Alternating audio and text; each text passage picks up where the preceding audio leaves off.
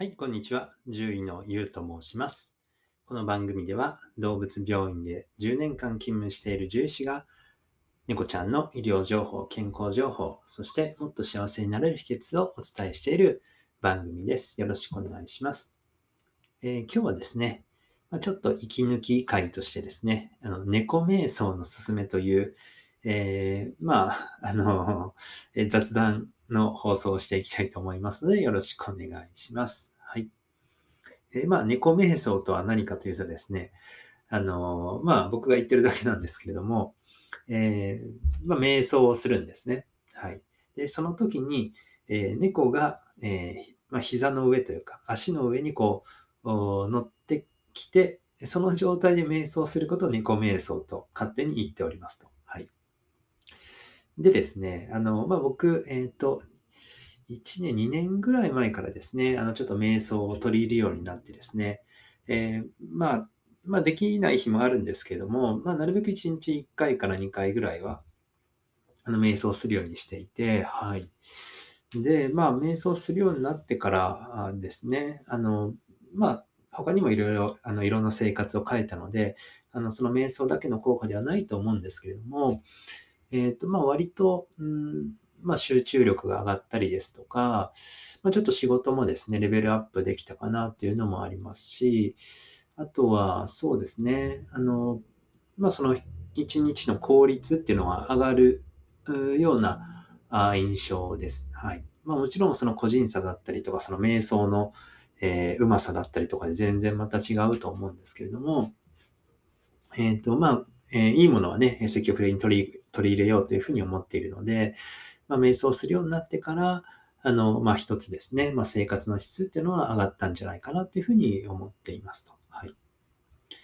で、まあ、いろんな瞑想の仕方があるんですけれども、まあ、僕はですね、まあ、割とオーソドックスにというか、えーっと、ザフと言われるようなですね、あの、えーお寺にある、なんか丸っこい座布団ですね。普通の座布団じゃなくて、まあ、円形の座布団があるんですけれども、それをまあ楽天かどっかで買ってですね、まあ多分何でもいいと思うんですけど、でそこに座ってですね、あの、で、まあ、あぐらというか、えーまあ、結果不座とか半下死座だったかな？あの、そういう座り方があるんですが、まあ、最初結果不座といって割と、あの、えがっつりやってたんですけど、結構ちょっと足が痛くなるので、半下不座だったかな？半下死座みたいな。あの、まあ、がっつりじゃなくて、まあ、ちょっと半分崩したみたいな、えー体勢で、えー瞑想をしておりますと。で、まあ、そう、瞑想するとですね、まあ、大体今10分ぐらいしてるんですけども、まあ、今後少しずつ、えーさらに長くしていこうと思うんですが、あのーまあ、時々ですね、猫が寄ってくるんですね。はい、瞑想していると。はい。あちなみに、あの、タイマーかけるときは、あの、Google ホームに、あの、OK Google、えー10分経ったら教えてっていうふうに言って毎回タイマーをかけるんですけど、あの、おすすめですね。あの、スマートスピーカー。はい。はい、教えてっていう風に言って毎回のタイマー、時間は20分ですね。そうですね。ちょっと今、あの、Google ホームが反応しちゃったんですけど、あの、まあ、非常におすすめですね。あの、えーなんか、手間がなくてですね、あの、声かけるだけで瞑想が始めれるので、あの、とてもいいと思います。はい。で、そあそうそう ね。えっ、と、猫瞑想なんですが、まあ、猫がですね、その瞑想してる時に、まあ、膝の上に乗ってきて、で、その状態で瞑想するんですけれども、えっ、とですね、まあ、ある意味ではこれ悟りの境地ですね。はい。あの、非常にこう、えー幸福感に包まれた状態で瞑想ができるというか、はい。あの、な、なん、なんで幸福感が出てくるのか。うん、まあなんか、そうですね。まあ幸せですよね。猫が膝の上にね、乗ってきてくれていて、はい。まあプラスアルファ瞑想でですね、こう脳も喜んでるような状況なので、はい。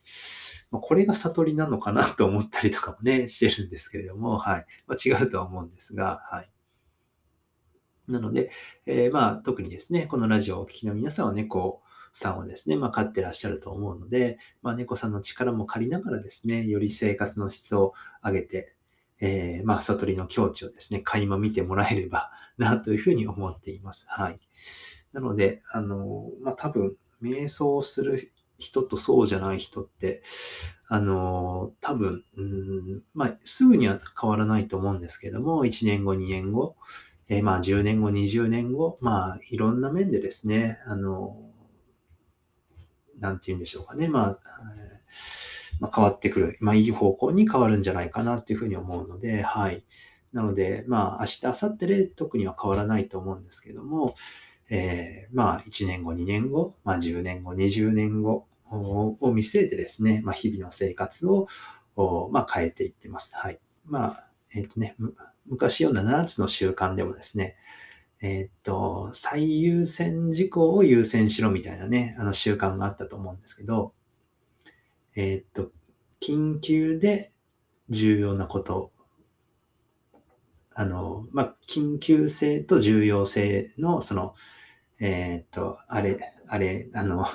X 軸、Y 軸みたいなね、あの、えーマトリックスかあ、ありますよね。はい。で、それで、あの、まあ、やっぱり日々生きてるとですね、えー緊急性もあって、かつ重要なことを、あの、まあ、僕たちって優先しちゃうんですけども、えーまあ、緊急性はないけど重要なことっていうのをやっぱり優先した方がいいっていうふうに書いてあるんですよね。うん、なので、まあ、あのその本もですね、えーまあ、読んでですね、えーまあ、緊急性はそんなになくっても、まあ、大事なことっていうのを、まあ、なるべくですね、時間を見つけて、日々の生活に取り入れようかなっていうふうに思っています。はい。なので、そうですね、まあ、それ以外だと、なんだ、そうです。まあ、あの本を読んだりとかね。あの、まあ、本を読むのもね、あの、え多分一冊二冊ではそんなに変わらないと思うんですけども、まあ、大体そのね、すごい人って、まあ、ほぼ間違いなく本読んでるじゃないですか。はい。まあ、そういったこととか、あとはまあ勉強するっていうこととか、あとはまあ長期投資とかもそうですよね。あの、積立 NISA とかね、非常に、あのまあ、デメリットが少ないというか、あのそうですね。そういったところも、えーまあ、10年、20年後を見据えてですね、あの、まあ、コツコツと、あの、このラジオもですね、積み立てているような感じですかね。はい。なので、えーそんなところですね、あの、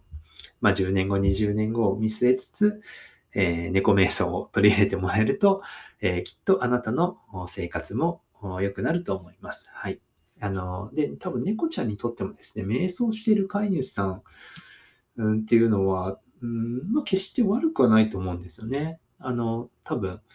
あの自分に危害を加えるような感じにはならないと思うので、なのでそういったところで安心して膝の上に来るんじゃないでしょうか。はい。といったところで本日もご清聴ありがとうございました。じゃあ、バイバイ。